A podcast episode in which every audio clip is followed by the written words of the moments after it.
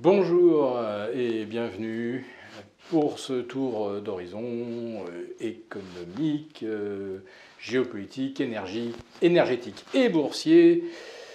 Nous sommes sur la bourse au quotidien et nulle part ailleurs. Et en ce mercredi 7 juin, cet épisode va s'intituler Chérie, j'ai rétréci la bourse. Ouais, euh, mais, euh, mais que se passe-t-il? Euh, Nous sommes maintenant à un rythme quotidien d'échanges qui tourne autour de 1 milliard et demi d'euros en bourse, avec un CAC 40 qui n'est qu'à 4 ou 5% de ses records absolus.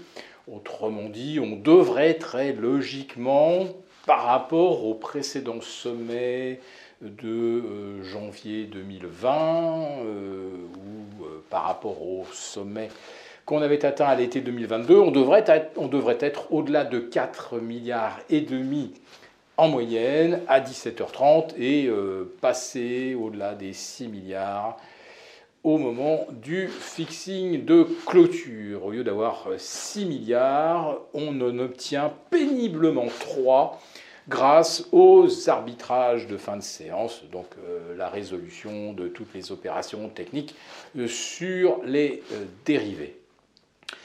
Oui, le marché, il a carrément en fait dérivé dans une forme de quatrième dimension où tout n'est plus que virtuel, il n'y a plus d'échange réel. Et tout se passe effectivement sur le marché des options.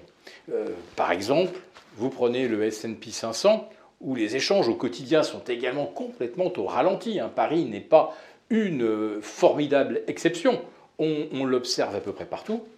Eh bien, le SP 500 euh, n'est maintenu en lévitation que grâce à sept valeurs, celles qu'on appelle aujourd'hui les fameuses Seven Munificent, ce qui rappellera euh, quelque chose euh, à ceux qui connaissaient euh, le groupe The Clash dans les années 80. Donc les Munificent Seven tiennent le S&P au-delà des 4002, maintenant au-delà des 4003 et au-delà maintenant du cap du bull market. Et eh oui, c'est une première puisque aussi bien en 2001, en 2007-2008, lorsque le S&P a connu un premier épisode de correction, ce qui a été le cas donc euh, de l'été 2022 euh, au 5-10 octobre euh, de la même année, on n'a jamais vu lors de précédentes corrections majeures le S&P reprendre plus de 19%, et là il est à plus 21 sur ses planchers. Oui, mais il est à plus 21 dans des volumes qui sont de 30 à 40% inférieurs à ceux qu'on a observés lors des grands rebonds de 2001, de janvier à juillet 2008.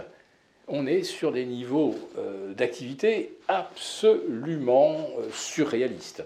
Et ce sont là encore les options qui permettent de tirer le marché à la hausse. On n'achète pas les titres vifs, on achète des calls, on achète des calls sur l'indice SP 500, à tel point d'ailleurs que nous sommes aujourd'hui au plus haut niveau d'encours sur les euh, euh, calls euh, du SP, du Nasdaq. Alors sur le CAC 40, je n'ai pas la statistique, mais clairement, les volumes dans le monde réel se sont littéralement évaporés et tout se passe maintenant dans le monde virtuel des dérivés où les quantités traitées effectivement explosent. Le problème, c'est que si à un moment on avait besoin d'arbitrer le futur contre le cash, l'étroitesse du cash est telle qu'on pourra avoir ce qu'on appelle un effet d'entonnoir absolument dantesque, quasiment euh, jamais vu. Et euh, sur le CAC 40, euh, si demain on devait casser à nouveau les 7002, euh, mais à qui les vendeurs pourraient-ils placer le papier? Je n'ai pas de réponse à cette question. Tout ce que je peux vous dire, c'est que si pour l'instant nous n'avons pas de vendeurs, c'est tout simplement parce que le VIX, le baromètre du risque, est complètement manipulé par les banques centrales, car le VIX, c'est le référent pour tous les gérants. tous les gérants regardent le VIX. Si le VIX est très bas et il est au plus bas depuis janvier 2020, eh bien c'est que tout va bien. Même si les graphiques nous hurlent que la tendance haussière court moyen terme n'existe plus ni sur le CAC, ni sur le DAX, ni sur l'Eurostox, les indices ont déjà basculé dans un scénario de consolidation, mais le VIX reste, lui, euh, en surface et continue de nous parler d'un avenir euh, radieux où les taux rebaisseraient alors qu'on s'attend à ce qu'ils continuent de monter jusqu'en juillet. Voilà, si cette vidéo vous a plu, n'hésitez pas à nous mettre un pouce.